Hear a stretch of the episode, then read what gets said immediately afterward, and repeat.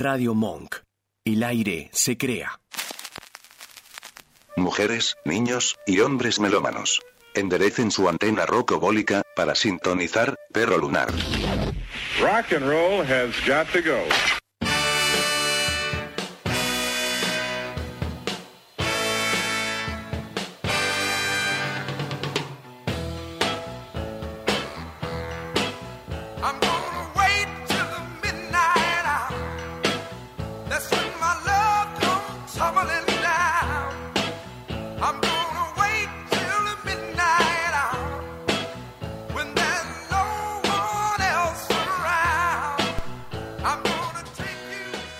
Tardes, noches. Les damos la bienvenida a este programa de frontera tarde-noche que se llama Perro Lunar, que lo opera el Vasco, que lo conduce Gonza Juani aquí en Radio Monk y que entra ya en su segundo episodio de la temporada número 6. Porque en realidad este es un programa que empezó la semana pasada en Radio Monk como sucesor de Funky Monks, que fue durante siete temporadas hasta enero pasado, en estos miércoles de 7 de la tarde, 8 de la noche, digamos, también programa de frontera pero a la vez es un programa que eh, lleva cinco temporadas ya. Perro Lunar estuvo en otras radios anteriormente y ahora está acá en esta casa Monk. Entonces esto vendría a ser como un renacimiento, ¿no? O sea, Perro Lunar, programa de música, pero siempre atravesado o que cada tanto se deja atravesar por lo contemporáneo, por la actualidad, también por lo que se dice la coyuntura, o sea, lo que pasa a nivel social, cultural, político.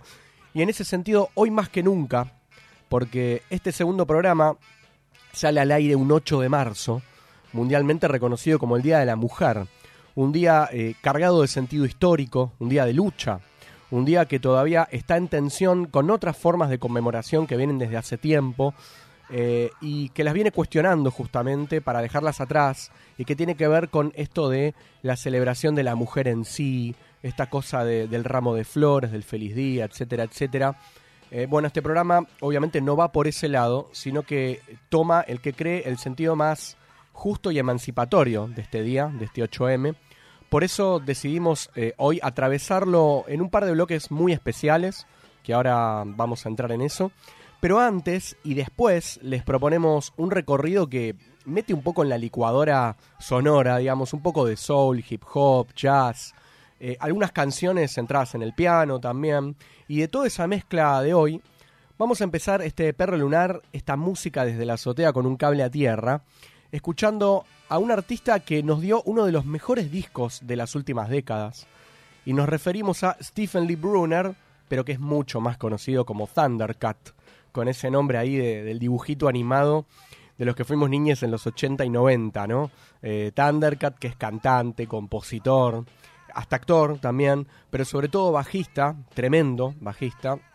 Sacó en 2017 el disco Drunk, con esa portada impactante que es una foto de él mismo sacando la cabeza del agua de una pileta, creo. Eh, un disco hiper recomendable al que le vamos a dedicar más de un programa seguramente. Que en realidad más que un disco es como un laboratorio experimental de música, ¿no? O sea, lleno de sintetizadores, arreglos, eh, unas armonías de bajo que te parten el melón de una tajada, eh, bases rítmicas pegadizas. Y también varios invitados, la mayoría que vienen del mundo del rap y del hip hop, en el cual un poco se entronca la música de Thundercat, como por ejemplo Mac Miller y Kendrick Lamar, que participan de este disco Drunk.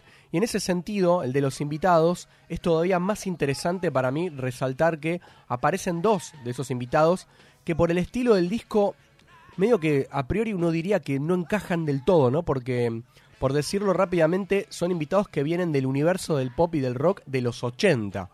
Uno de ellos es Kenny Loggins, que de nombre no le suena a casi nadie quizás, pero que todos lo conocemos por su tema famoso que llegó al cine, y es Footloose. Loose,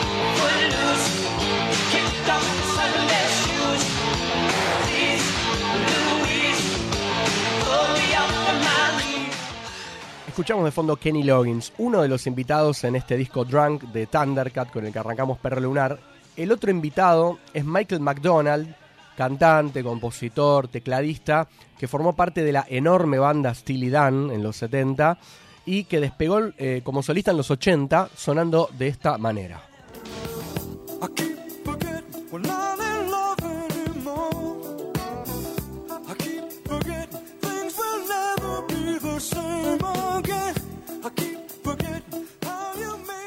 Por eso la genialidad de Thundercat, ¿no? Para traer a este disco Drunk de 2017 dos colaboraciones medio ahí para tender puentes entre mundos, épocas, eh, generaciones musicales. Son por un lado Kenny Loggins y por otro Michael McDonald, los dos cantando, los dos poniendo sus voces y Michael McDonald además los teclados. En esta canción que se llama Show You the Way.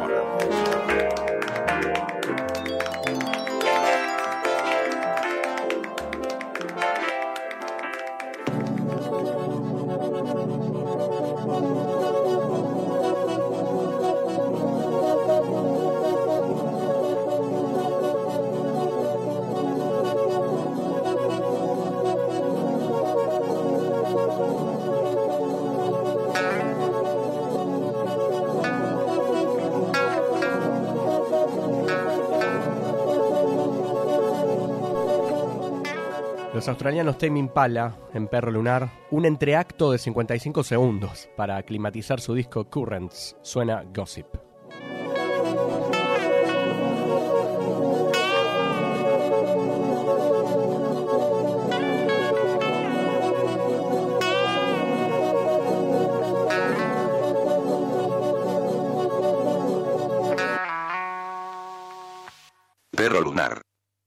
desde la azotea, con un cable a tierra. Haciendo un poco de filosofía en esta lenta caída de la tarde hipercalurosa del infierno, en Perro Lunar vamos a tomar eh, parte del pensamiento del filósofo alemán Martin Heidegger, quien decía que las cosas del mundo, digamos, ¿no? las cosas, los entes, por decirlo así, son lo que el ser humano proyecta, interpreta, lo que hace de ellos como comprensión de su ser. O sea, cuál es la razón de ser, su significado, su sentido, ¿no? De todo lo que nos rodea.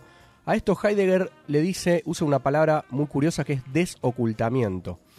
Por ejemplo, una piedra eh, como ente, ¿no? Es algo muy diferente, por ejemplo, para una comunidad originaria que de repente para un geólogo, ¿no? O sea, ¿quién tiene la verdad sobre lo que es la piedra? Según Heidegger, ninguno, sino que depende de dos formas, de dos maneras de comprensión del ser. O sea, dos entramados de significados en el que este ser es puesto por el ser humano. O sea, para cierta comunidad aborigen va a entrar en un desocultamiento más espiritual, mágico, con algún sentido eh, de organización. Para un geólogo quizás sea un objeto de comprensión científica, ¿no? Digo, ese es... Estamos ante la misma cosa, pero su ser, su existir, depende de cómo se la proyecte. Eso es un poco, muy a grandes rasgos, parte del pensamiento de Heidegger. De la misma manera podemos, podemos tener un acercamiento, no sé, agrícola productivo al durazno, a sus propiedades, su cultivo, eh, o un acercamiento poético como el que propone Luis Alberto Spinetta en el tema Invisible Durazno Sangrando, digamos, ¿no? Son dos formas de desocultar ese ser. Y lo mismo pasa con un ente que se nos puede abrir, se nos puede desocultar de múltiples, de múltiples formas, digo, en su comprensión, como es el río. Y en este bloque no vamos a hablar de los ríos, así como en general, sino de uno en particular, que es el río Paraná. Seguramente muchos de nosotros lo conocimos, lo vimos, digo, ¿no? Sabiendo que, que era ese el río que estábamos mirando ese día, o de repente no sabiendo que era el río Paraná. Por ejemplo, si fuimos al Tigre, si fuimos a San Fernando, eh, a San Fernando, digo, bueno, sí, San Pedro, Rosario, digo, ¿no? Estas localidades surcadas por el río Paraná. La mayoría, obviamente, lo estudiamos en las clases de geografía, ¿no? Escuela primaria, escuela secundaria, al río Paraná. Wikipedia, por ejemplo, dice, uno googlea Río Paraná, dice, bueno, el Paraná es el río más largo del centro-oeste de Sudamérica que fluye en direcciones sur, este, sudoeste, a través de Brasil, Paraguay y Argentina. Tiene una longitud de 2.546 kilómetros que lo sitúan como el segundo río más largo de América del Sur, tras el Amazonas. Bueno, y retomando a Heidegger, ahí tenemos lo que sería un desocultamiento más científico, ¿no? O sea, de compresión eh, geográfica de ese ente llamado Río Paraná. Pero en otro plano del ser, el río es desde hace tanto tiempo también, a la vez, objeto de adoración poética, ¿no? Y al río Paraná, bueno, le escribieron, como a los ríos, ¿no? En general, pero al Paraná en particular, muchos poetas. Por ejemplo, eh, agarré algo de Julio Federic, que nació justamente en Paraná, Entre Ríos, poeta argentino. Le dedicó un poema que él lo divide en partes al río Paraná. Eh, el color, el aire, los barcos, los pájaros también. Hasta una parte que él titula Heráclito, eh, que es una parte en alusión a ese sabio eh, prefilósofo, no sé, de, la Grecia antigua, al que le atribuyen la famosa frase de uno no se baña dos veces en el mismo río. Con, esta, con este rodeo de la frase de porque a la vez es el mismo río, pero no, porque está todo el tiempo cambiando por el fluir de sus aguas, ¿no? O sea, uno no se baña dos veces en el mismo río. Por otro lado, Manuel José de la Bardem, que vieron con esos próceres de, de la historia, digo, que quedan como siendo calles y plazas, eh, alguien que vivió en el siglo XVIII, murió en el XIX, antes de la Revolución de Mayo, abogado, periodista, eh, dramaturgo también, estas figuras que concentraban eh, tantas profesiones ¿no? y dedicaciones, escribe en el poema llamado Oda al Paraná, primogénito ilustre del océano, que en el carro de nácar refulgente, tirado de caimanes, recamados, de verde y oro, vas de clima en clima, de región en región, vertiendo franco, suave verdor y pródiga abundancia. Y Rosario Blefari, cantante, guitarrista, compositora, escritora, actriz argentina, que murió en La Pampa durante la cuarentena pandémica de 2020.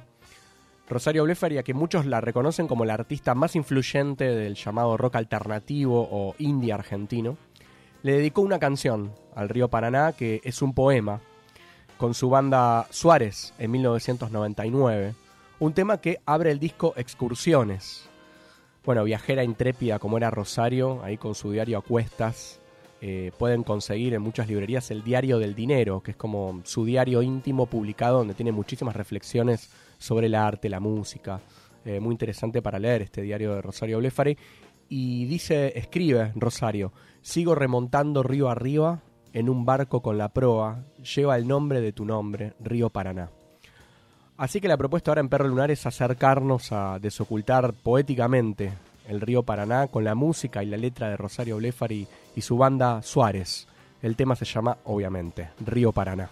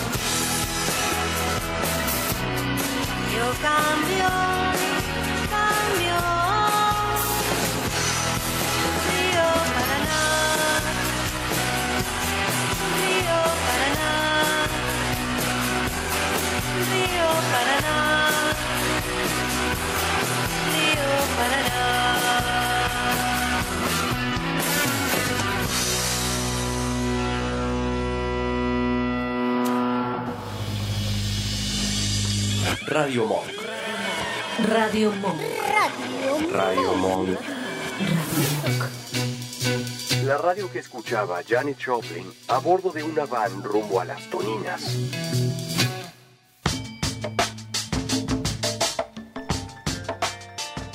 Hoy en Perro Lunar conmemoramos el 8 de marzo, porque es 8 de marzo, Día de la Mujer. Quizá de las conmemoraciones con más historia que se escribió y que se sigue escribiendo.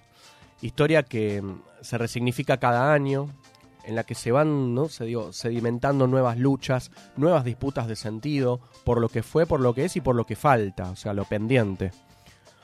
Una fecha eh, en la que se conquistó en el plano simbólico, digo, su sentido emancipatorio, su sentido político, frente a otros discursos que todavía proliferan en, en las distintas culturas, digo, ¿no? que ponen al Día de la Mujer en un día de celebración, pero pienso no porque no haya nada que celebrar, sino en un sentido de, de ese feliz día que, invoca el celebrar a la mujer por el por su razón de ser, por el mero existir, digo, ¿no? Con, con letras así como cubiertas de pétalos de rosas, por ser musas inspiradoras, por la falta que hacen al hombre, claro, ¿no? Digo, este tipo de cosas. El que podríamos también llamar su sentido arjonesco, ¿no? El Día de la Mujer en el sentido de Ricardo Arjona, y que se fue coagulando como parte de un sentido común incuestionado durante tantas décadas, incuestionado, digamos, eh, en un sentido hegemónico por una mayoría social, ¿no? Siempre de manera, durante tantas décadas subterránea se lo cuestionó a ese sentido de celebración del Día de la Mujer, pero bueno, disputas, tironeos eh, de sentido a lo largo del siglo XX, ¿no? Y gracias a la toma de conciencia, a la movilización, eh, a generaciones que vienen resignificando la fecha no solo desde el pensamiento, sino poniendo también el cuerpo, ¿no? En marchas, en festivales, en plazas, en ámbitos de la política partidaria, también en la docencia, en las distintas artes y en tantos territorios más que, que se habitan. Eh, el 8M es hoy mucho más que una consigna de lucha, pero es centralmente eso, ¿no? O sea, es la lucha con alegría, sin duda, pero también con memoria y con aspiración a conquistar todo lo que falta, que se conquistó mucho y falta mucho.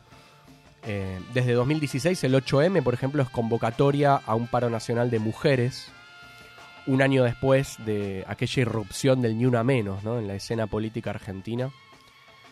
En 2018 y 2020 fue eh, la movilización, los festivales por conquistar el derecho al aborto legal, seguro y gratuito, hoy vigente. Y hoy también muchos diarios y portales dan cuenta ¿no? de, lo que falta en el sentido económico, cultural, político, lo que en definitiva es como lo, político, ¿no? el sentido que aglutina todo el resto.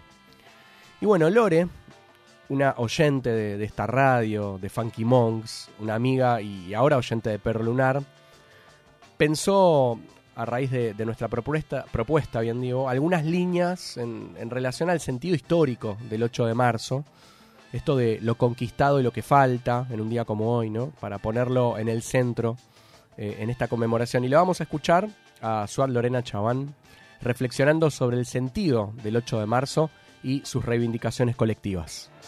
Hoy, eh, 8 de marzo, vamos a ver en las distintas plazas del país y en Plaza de Mayo innúmeras búsquedas de reivindicación de los derechos de las mujeres y las feminidades. Los movimientos como eh, la comunidad LGBT, las comunidades indígenas, eh, las prostitutas, eh, las madres del dolor, las madres de Plaza de Mayo, todas las luchas están asociadas con la búsqueda de reconocimiento por parte del Estado de los derechos de las mujeres. La punta del iceberg son los femicidios. Lo importante es recordar que este día busca más que desarmar las relaciones de poder. Por eso me parece importante destacar la necesidad de reivindicar eh, este día independientemente de eh, la identificación que sentamos, sintamos, tanto con el movimiento feminista como con cada una de sus reivindicaciones. Lo que busca el movimiento eh, o los movimientos, lo que buscan de manera individual y colectiva las mujeres y feminidades y a la que esperamos que los varones también se sumen eh, quizás hoy no desde la marcha porque es el Día de las Mujeres y Feminidades, pero sí desde su cotidiano, desde su reflexión y desde su deconstrucción, tiene que ver con eh, poder reconocer que hay una sociedad eh, absolutamente naturalizada, sistematizada durante siglos, muy asociada a, al régimen de acumulación capitalista que tiene que necesita de la opresión de las mujeres eh, para poder eh, existir y para poder mantener su status quo y que solo depende que solo vamos a poder eh, cambiar esas normas a partir de la colectivización de las luchas, de sostener en agenda los reclamos, eh, de visibilizar eh, las violencias. Hemos avanzado muchísimo en las conquistas, pero que queda muchísimo todavía por recorrer. Lore eh, Chaván, comunicadora social, invitada por este programa a propósito del 8 de marzo, entra también en la problematización y en la mirada reactiva, dice ella también, del movimiento feminista contra ciertos discursos contemporáneos, como decíamos antes, que ponen la celebración eh, en este sentido de rosas y bombones, eh, muchas veces con indiferencia y hasta con ocultamiento ¿no? del sentido de lucha y emancipatorio del 8 de marzo. Trasladada a nuestro país, el movimiento feminista eh, tiene distintas eh, aristas y distintas luchas y podríamos decir que su eh, hilo conductor es justamente poder sostener esta eh, búsqueda constante de reivindicar el 8 de marzo como una eh, necesidad imperiosa de derribar las normas del patriarcado, eh, su sentido común y poder mm, mantener en agenda la necesidad de políticas públicas que eh, igualen los derechos de las mujeres al resto de la sociedad, básicamente de los varones. Y por eso tanta eh, mirada reactiva por parte de- del movimiento feminista hacia los regalos de las flores, los bombones y los saludos en este día, porque realmente eh, representa una ofensa. eh, eh, para todas las mujeres y feminidades, sentir que en el marco de una sociedad violenta, patriarcal, machista, en el que una mujer es asesinada por su condición de género cada 29 horas en Argentina, recibir flores y bombones es realmente una ofensa. Y por último, en este bloque, eh, Lore hablando del origen del 8 de marzo, entre los siglos XIX y XX, a nivel internacional, ¿no? Y con las distintas conquistas históricas en América Latina y en el mundo, que explican el mundo justamente en el que estamos y las conquistas pendientes. El Día Internacional de la Mujer Trabajadora se institucionaliza a mediados del siglo XX y si bien hay cierta controversia con la elección del 8 de marzo, la versión más eh, difundida es la de eh, la represión de mujeres obreras en Nueva York en 1857 y eh, la otra versión proviene de la elección de este día en el marco de la Conferencia de Mujeres Comunistas en Moscú. Lo importante destacar es que la conmemoración está directamente vinculada a la búsqueda de igualdad de derechos por parte de las mujeres y no a esta eh, búsqueda de reconocer a las mujeres de, como un objeto preciado, inmaculado, vulnerable, eh, que es una respuesta directa del patriarcado para poder institucionalizar también la idea de la mujer eh, como eh, incapaz de tomar sus propias decisiones y por lo tanto incapaz de votar, de ocupar espacios de poder ni de realizar su vida por fuera de la pareja. Por lo tanto, todas las victorias que han conseguido las mujeres a nivel de reconocimiento por parte del Estado de sus propios derechos tienen que ver con las presiones que ha conseguido la colectivización de las luchas, desde el acceso al sufragio y sobre todo a la posibilidad de ocupar cargos públicos eh, en 1947, luego el movimiento de las madres y abuelas de Plaza de Mayo que inicia con la última dictadura militar en 1976 y se prolonga hasta nuestros días con la reivindicación de la memoria, la verdad y la justicia y la búsqueda de eh, hijos e hijas apropiados y por supuesto las leyes eh, promulgadas en el siglo XXI que tienen que ver con el matrimonio igualitario, con la ley de identidad de género y la coronación de la ley de acceso al aborto legal, seguro y gratuito. En su disco Vengo, de 2014, la cantante y compositora franco-chilena Ana Tijoux, de fusiones entre poéticas y el hip hop y músicas latinoamericanas, ¿no? Esa como, toda esa fusión es parte de su propuesta, escribió una canción que dice en uno de sus versos, Yo puedo ser tu hermana, tu hija, Tamara, Pamela o Valentina. Yo puedo ser tu gran amiga, incluso tu compañera de vida. Yo puedo ser tu gran aliada, la que aconseja y la que apaña. Yo puedo ser cualquiera de todas, depende de cómo tú me apodas, pero no voy a ser la que obedece, porque mi cuerpo me pertenece. Yo decido de mi tiempo, cómo quiero y dónde quiero. Independiente yo nací, independiente decidí. Yo no camino detrás de ti, yo camino a la par de ti. La escuchamos en Perro Lunar a Ana Tijoux haciendo antipatriarca.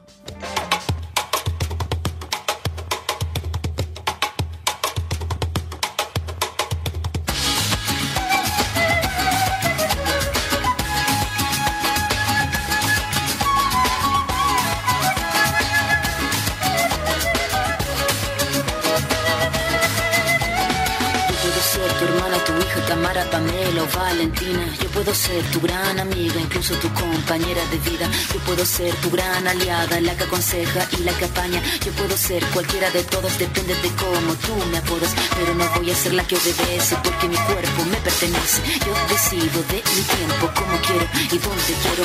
Independiente yo nací, independiente decidí. Yo no camino detrás de ti, yo camino de la para aquí. Tú no me vas a humillar, tú no me vas a gritar, tú no me vas a someter, tú no me vas a golpear, tú no me vas a denigrar, tú no me vas a obligar, tú no me vas a silenciar, tú no me vas a callar. No sumisa ni obediente, mujer fuerte, insurgente, independiente y valiente, romper la cadena de lo indiferente, no pasiva ni oprimida, mujer linda que das vida, emancipada en autonomía, activa de y alegría.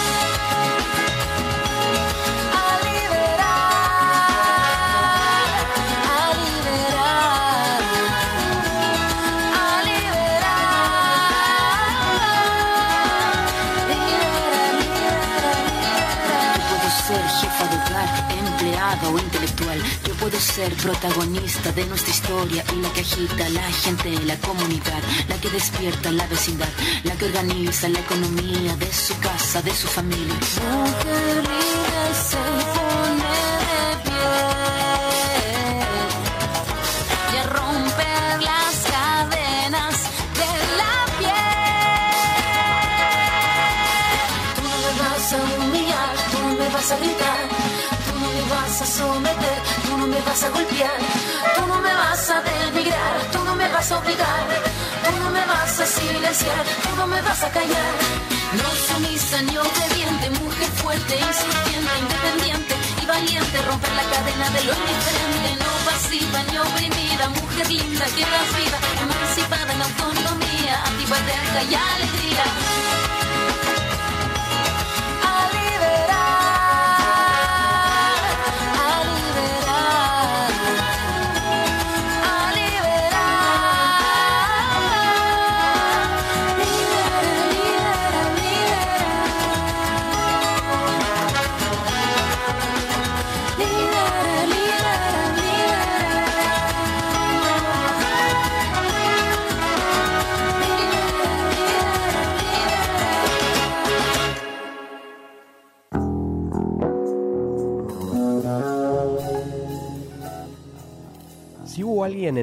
De la música que le puso el cuerpo y la letra a la lucha emancipatoria de la mujer, y en especial de la mujer afroamericana, esa fue Nina Simone, que en una entrevista en Nueva York, el periodista Peter Rodis le pregunta a Nina Simone qué es la libertad, y ella le responde ahí, la libertad es no tener miedo.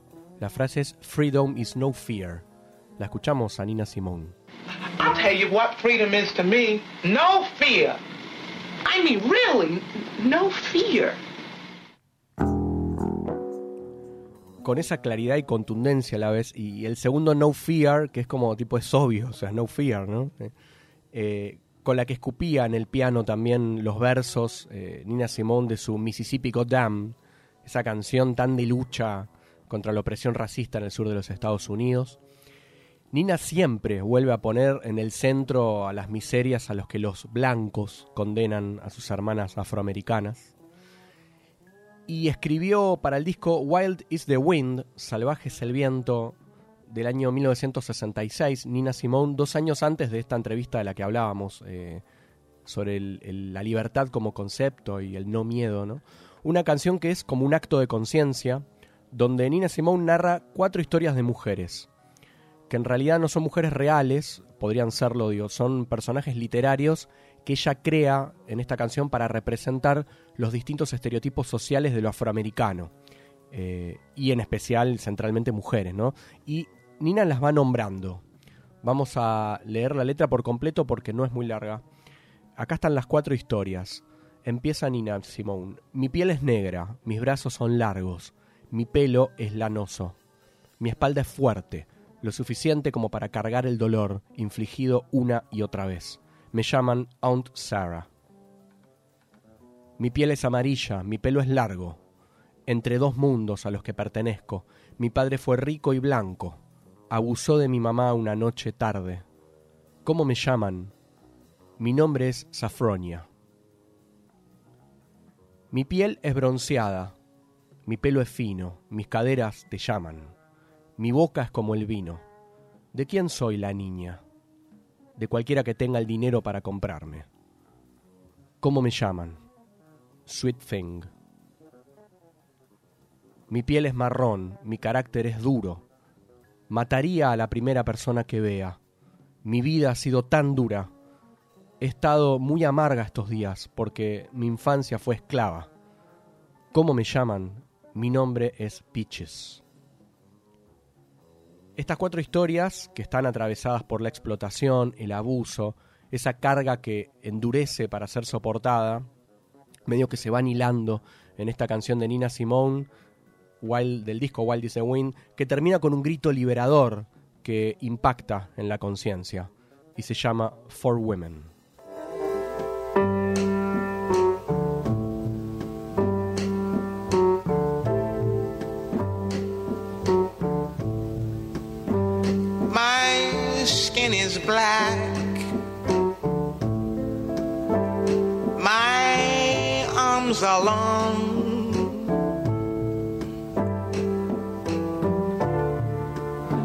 My hair is woolly. My back is strong. Strong enough to take the pain inflicted again and again. What do they call me? My name is Aunt Sarah.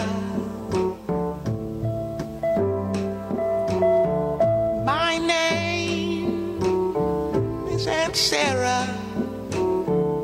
Aunt Sarah. My skin is yellow. My hair is long.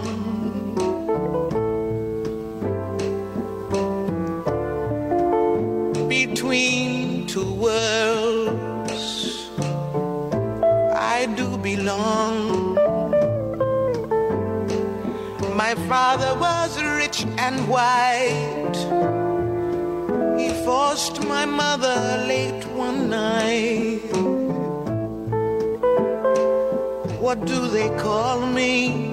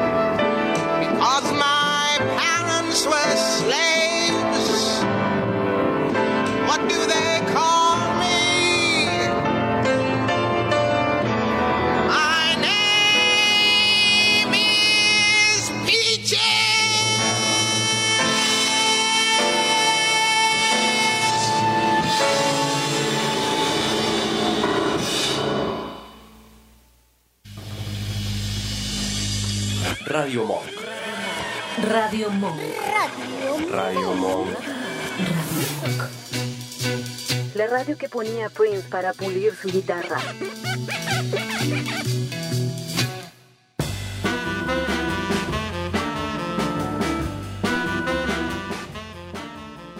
42 minutos pasaron de las 7 de la tarde. Ya desde la ventana se ve que es más de noche, ¿no, Vasco? Ya a esta hora, capaz que dos semanas antes, todavía era de día.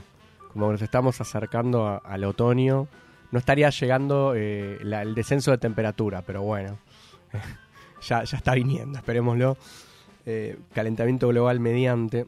Bueno, en Perro Lunar vamos a retomar un tipo de sección de nuestro programa antecesor, Funky Monks, que hacíamos con mi amigo compañero astral radial Jero Carolo, que anda deambulando por Japón. Le mandamos un gran abrazo. Eh, una sección que no tenía título, creo, eh, pero que su propósito era un poco de construir canciones para ver sus amplios. A veces, eh, qué sé yo, fácil- fácilmente identificables, otras un poco más ocultos. Ante todo, bueno, la pregunta ¿qué es un sampleo? ¿no? Es como. Un sampleo es como una cita textual que en literatura o cualquier otro género escrito es como cuando uno escribe eh, y incorpora otras voces en el texto. O sea, otras voces además de la voz narrativa del autor, ¿no? Como para hacerlo en ese sentido un texto polifónico, o sea, muchas voces. Pero en el sampleo, una canción lo que hace es como armarse, se va nutriendo a base de citas, que en este caso son recortes, son fragmentos de otras canciones, que a veces se, se incorporan eh, casi igual, digo, ¿no? Eh, sin cambiarse, y otras veces se unen, se van como pegando, enhebrando en la canción con algunos retoques y se mezclan dentro del tema, ¿no? Como para componer una canción. Y hay una página que nos vamos a cansar de recomendar eh, aquí en Perro Lunar. Es como una biblioteca del sampleo que se llama Who Sample, donde de repente vos podés buscar eh, qué sampleos contiene determinada canción, ¿no? Y, así como vas buscando uno y otro tema y vas abriendo eh, una ramificación de artistas citados, por ejemplo, eh, en, en este tema que vos buscás y se vuelve como algo fascinante, ¿no? Porque es como una apertura casi infinita a otros artistas, otros discos, otras músicas. O sea, no se para de abrir cuando uno entra eh, medio que ahí eh, investigando en el universo del sampleo. También pensaba, no sé, es como cuando vos eh, vas a la bibliografía con- co- consultada, digo, de un libro que te gustó mucho, alguna investigación o libro académico o filosófico, sociológico, lo que sea, y querés como empezar a leer esos otros textos de autores citados por ese libro, ¿no? Es como que la ramificación no, no se detiene.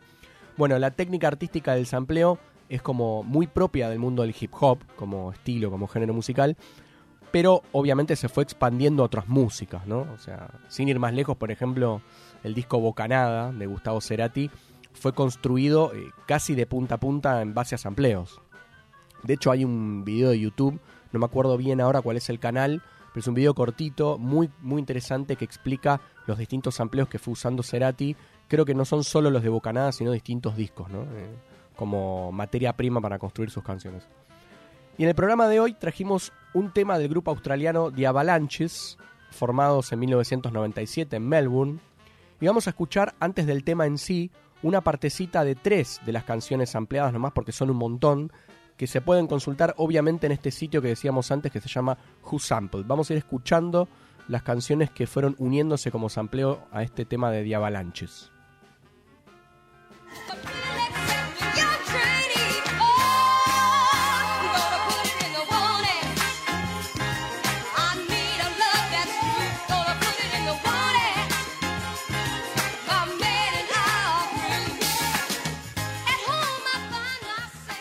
Lo que escuchamos ahora es la canción Want Ads del grupo Honeycomb.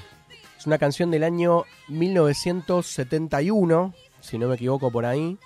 Eh, de esas canciones de funk y de soul medio como perdidas, este, que uno las encuentra en YouTube de repente con el sonido de fritanga del vinilo, ¿no? Eh, esta es una de los temas que se samplean en esto que ahora después vamos a escuchar. Pasamos al segundo sampleo.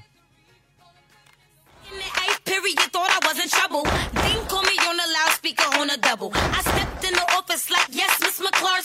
She like, girl, out of my lip.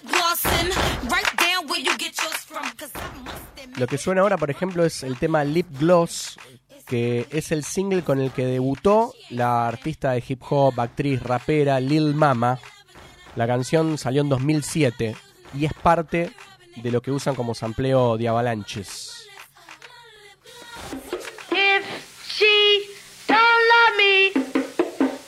Can I do?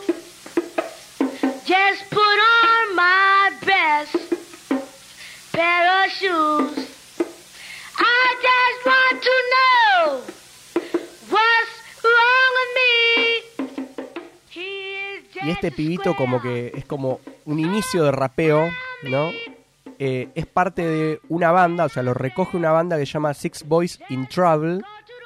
El track, si es que se puede decir canción, digamos, ¿no? Es Why Can't I Get It Too? Que es un niño rapeando, o sea, ellos fueron recogiendo voces de chicos eh, de, mm, del barrio, de- no sé cuál ahora estoy buscando, pero bueno, alguno de los barrios de Nueva York, ¿no? Eh, sampleando, buscando ritmos, porque no sería técnicamente un sampleo, pero son voces y las van uniendo, es como un sampleo pre-sampleo, digamos, ¿no? Esta es una grabación del año 1955, por ejemplo, o sea, faltaba mucho para el rap. Bueno, y este experimento así sonoro, antropológico, cultural de los Six Boys in Travel lo une. Y hablando de unión, justamente, esto, eh, lo que escuchábamos antes de Lil Mama Gloss y el tema Honeycomb, eh, se unen junto a otros sampleos de estos artistas y otros más. Por ejemplo, eh, hay uno que no vamos a escuchar que es de la banda de funk de los 70 Mandrill. Bueno, lo van como pegando, tipo pastiche, los Avalanches, para construir esta canción eh, que cuenta con las voces del dúo de hip hop Camp Low y que se llama Because I'm Me.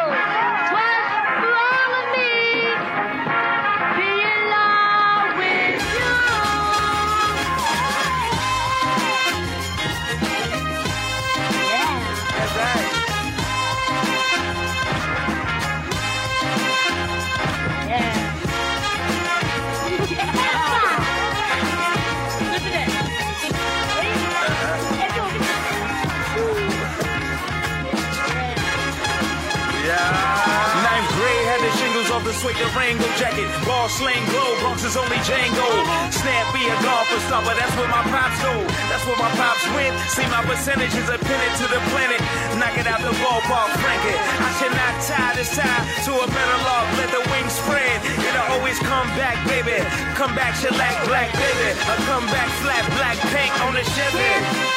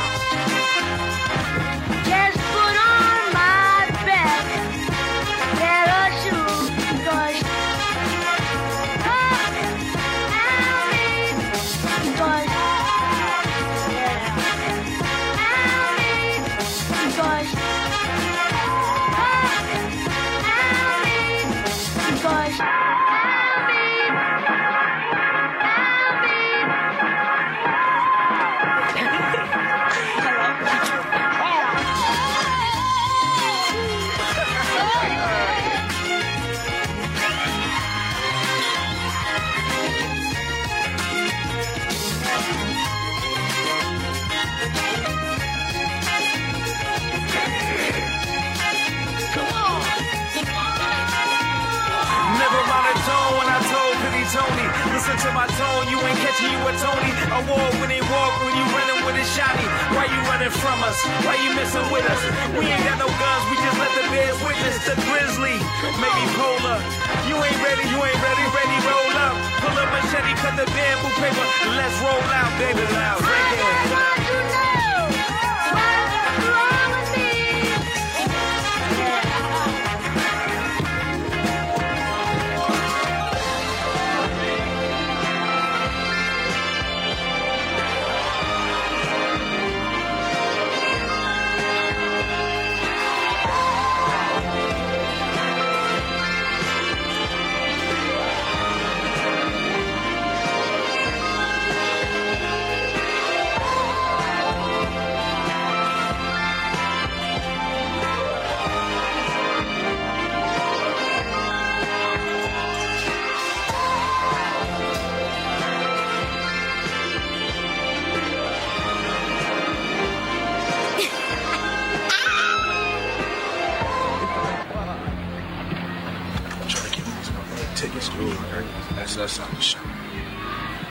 Perro lunar.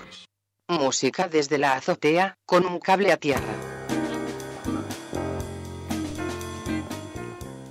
El 5 de noviembre de este año se cumplen 40 de uno de los discos, diríamos que emblemáticos del rock argentino y de la obra de Charlie García. Un disco que marcó un quiebre, una transición, un cambio de época, que nos mostró otro horizonte en lo sonoro, en las letras, que es Clicks Modernos, que sale un 5 de noviembre de 1983. Y en ese entonces, cuando Charlie se cansó de ser ese prodigio del piano que armaba supergrupos, eh, decidió anclar en Nueva York para de repente deambular por sus clubes, comprar instrumentos y en una de esas grabar algo. Y así fue como que entró a los míticos estudios ahí en Nueva York, los Electric Lady, los estudios de grabación fundados por Hendrix, y lo que perfilaba al principio como un demo experimental, ahí con cajas de ritmo, sampleos, que es un poco lo que veníamos escuchando antes, toda esa experimentación derivó en el disco Clicks Modernos, con un Charlie ahí posando en la portada en una de las calles de Nueva York con un, un que dice Modern Clicks. Hay otras fotos ahí que eran como alternativas, pero terminó quedando esa en la portada. Eh, producido por eh, Joe Blaney, que venía a trabajar con los Beastie Boys. Y ahí eh, Charlie García contrató a Pedro Aznar en el bajo, con quien había tocado en Cerú Girán. Después iban a grabar un disco juntos, ¿no? Tango y Tango 4. Casey Shebrel en la batería, Larry Carton en la guitarra que venía a tocar con Johnny Mitchell, nada menos, altos músicos de sesión. Como decíamos antes, se compró una caja de ritmos, la Roland TR-808, que era como la caja de ritmos estrella, así como famosa, estaba de moda en ese momento. Eh, me viene así un solo tema que, fue como usado ahí, principios de los 80, que es Sexual Healing de Marvin Gaye, usa esta caja de ritmos. Y Charlie de repente la probó y dijo, bueno, es por acá, decidió usarla para toda la producción de este disco, medio que con la intención de reemplazar un poco el rol de- del baterista, ¿no? Eso como, también fue un quiebre, vientos de cambio, diríamos, sobre todo en una Argentina ya trayendo el disco para acá, digo. Eh, de hecho hay un tema que se llama No soy un extraño, que habla del inmigrante que vuelve. Eh, y los dinosaurios, ¿no? Ni hablar, esa metáfora casi que alegoría de la dictadura. Una Argentina que entraba mediante movilización popular en la transición entre dictadura cívico-militar eclesiástica y el retorno del sistema democrático, ¿no? Bueno, hay un libro de la ultra recomendable editorial Gourmet Musical que se llama Charlie en el País de las Alegorías. Dos puntos. Un viaje por las letras de Charlie García, que fue escrito por la investigadora y doctora en letras Mara Favoreto. Y la reseña de este libro dice sobre Charlie. Formado en la música clásica e interesado en la literatura mitológica, combina antiguos y nuevos elementos revitalizando el uso de esta estrategia retórica de larga tradición, que en sus canciones resurge y se renueva. Cuando, por ejemplo, en 1980, Charlie cantaba la canción de Alicia en el País, nos quería decir mucho más de lo que a simple vista parecía, pero para entenderlo había que esforzarse en descifrarlo. Este libro intenta desmenuzar la poesía de este alegorista de nuestros tiempos, porque sus composiciones, porque sus composiciones eh, nos maravillan, nos emocionan y muchas veces nos resultan enigmáticas. Y una alegoría es como un poco una gran metáfora, ¿no? Como si uno diría una metáfora extendida a tal punto de que termina conformando un relato en sí mismo. Como de repente las alegorías bíblicas o la alegoría de la caverna platónica en la historia de la filosofía o tantísimos mitos culturales y fábulas que nos atraviesan, ¿no? Que son alegorías que a veces tienen un sentido ético para expli- explicar cuestiones metafísicas. Bueno, y en ese sentido, el título de este libro, eh, Charlie en el País de las Alegorías, es para mí, no sé, de una precisión literaria que, que le hace bastante justicia ¿no? al legado de Charlie, a quien sin rodeos creo que a esta altura ya podríamos considerar un literato, un gran escritor argentino, digamos, además de un músico, porque la música con letra también es literatura, ¿no? Eh, alguien que hizo una radiografía de la sociedad argentina como pocos, con, un ingenio, con un cinismo, digamos, ¿no? A prueba de balas. Y también lo interesante de este libro es eh, el de Mara Favoreto, cómo va ordenando los capítulos y cómo va clasificando las letras de las canciones de Charlie. Por ejemplo, en el índice podés leer eh, dentro de, lo- de los títulos El alegorista bajo la censura. Y dice, bueno, letras de Sui Generis, Los Ideales, El Show de los Muertos, tema de Sui Generis, Eh, las alegorías eh, para digo, zafar de la censura en las letras de La máquina de hacer pájaros. Me viene a la cabeza, por ejemplo, qué se puede hacer salvo ver películas. Eh, Cerú Girán, ni hablar, canción de Alicia en el País, Yendo de la cama al living. Bueno, no bombardé en Buenos Aires, ahí durante la guerra de Malvinas, que ya no sé si es como una alegoría para zafar de la censura o un dardo más directo, ¿no? O también otro capítulo que dice No estás ciego si vas eh, donde no hay nada. Alegorías ópticas. Le dedico un capítulo, Mara favorito, a las alegorías ópticas de Charlie García. La indómita luz, ¿no? que es el, tema que hace eh, en conjunto con Spinetta, Rezo por vos. Espejos y espejismos. Cierra los ojos y ves. El día que apagaron la luz. Y Ojos de videotape. Canción en la que vamos a entrar ahora en Perro Lunar.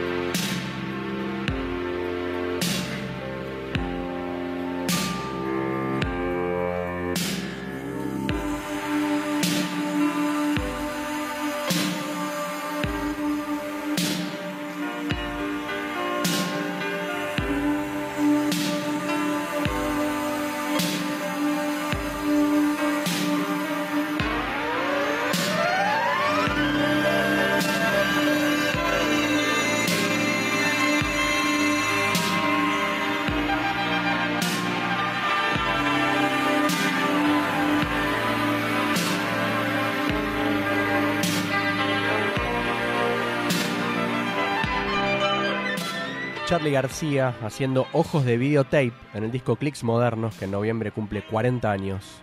Y así cae el telón de este segundo programa de Per Lunar en el histórico 8 de marzo. Nos reencontramos, gente, el miércoles que viene en Radio Monk. Salud.